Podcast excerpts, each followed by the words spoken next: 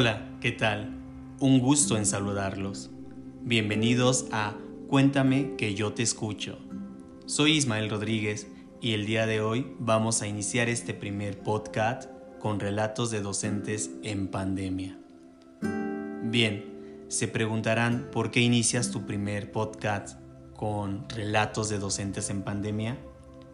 Les contesto, porque soy un docente porque también nosotros los docentes sentimos y queremos expresar todo lo que hemos vivido en el transcurso del aislamiento. Y este tiempo en pandemia también nos ha impulsado a modificar y crear nuevas estrategias para generar aprendizajes a distancia. Es un tema muy difícil porque ahora nuestras comunidades de padres de familia se han convertido en nuestros cómplices se han adaptado a nosotros y nosotros nos hemos adaptado a ellos. No quiero imaginar lo difícil que la están pasando, ya que no solo cuentan con un hijo, a veces con dos, tres, cuatro o hasta más. Pero la salvación para esta pandemia es aprende en casa. No es sarcasmo, y no quiero decir que esto no funcione. Más bien me pongo a pensar qué pasa con las familias que solo cuentan con un televisor, un celular y que viven en comunidades muy alejadas y más aún si en las familias cuentan con un hijo que tiene una discapacidad, que es el caso de mis padres de familia, porque soy docente de educación especial. Y el programa Aprende en casa no aplica. Somos una comunidad de docentes abandonados, pero bueno, eso será otro relato, ya que como cualquier otro docente de escuela regular o especial, nos la rifamos para diseñar planes de actividades, para que nuestros alumnos trabajen a distancia con la ayuda de los tutores y así desarrollar poco a poco habilidades y destrezas significativas en nuestros alumnos. Vamos a iniciar nuestro primer relato docente que tiene como título Detrás del monitor. Comenzamos. Aún recuerdo aquella semana de marzo muy calurosa y con la incertidumbre de lo que pasaría. Las autoridades educativas del país nos indicaban el brote de un nuevo virus mortal.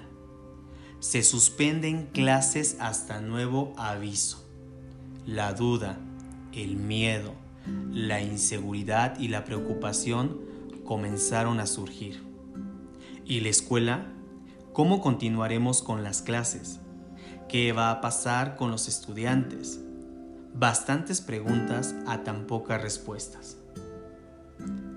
Cuando pensamos que todo podía mejorar, aparece el aviso, estado de emergencia por pandemia. Y entonces el aislamiento social, las noticias de muertes continuas y el pánico provocaron emociones encontradas en todo el mundo. Las dificultades llegaron cuando nos avisaron que debíamos seguir con la educación en línea.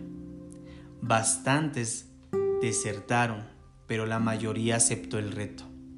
Así comenzó nuestra etapa de capacitaciones, curso tras curso, conferencias, talleres y tutoriales, jornadas de trabajo de 24 horas, uso total de plataformas en línea, aplicaciones, desveladas, cambios de hábitos y rutinas.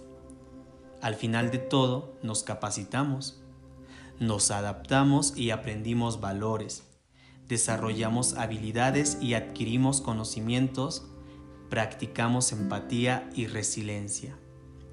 Aprendimos a no rendirnos y nos dimos cuenta que siempre se puede ser mejor si lo intentas. La pandemia nos dejó una marca en la historia de nuestras vidas.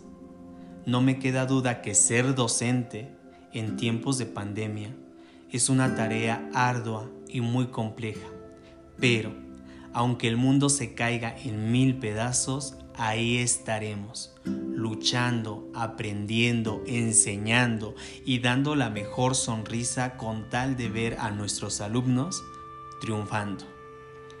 Este relato me lo envió la maestra Karen Luna Chavarrieta, que es docente de segundo año de educación primaria en el Colegio Montessori de Cuautitlán, Estado de México. Le agradezco por ser mi cómplice y mi conejillo de indias en este primer podcast. Los invito a todos aquellos compañeros docentes que quieran contar, narrar, relatar sus experiencias, no solo en esta pandemia, sino en toda su trayectoria como profesional de la educación.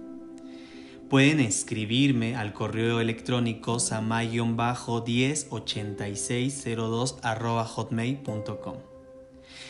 No me queda más que agradecerles a cada uno de ustedes por escucharme y espero que lo puedan compartir en sus redes sociales, ya sea en Facebook y también lo pueden compartir en Spotify. Gracias a todos ustedes. Esperemos nos escuchemos pronto con más relatos y en ese transcurso del tiempo que Dios me los bendiga.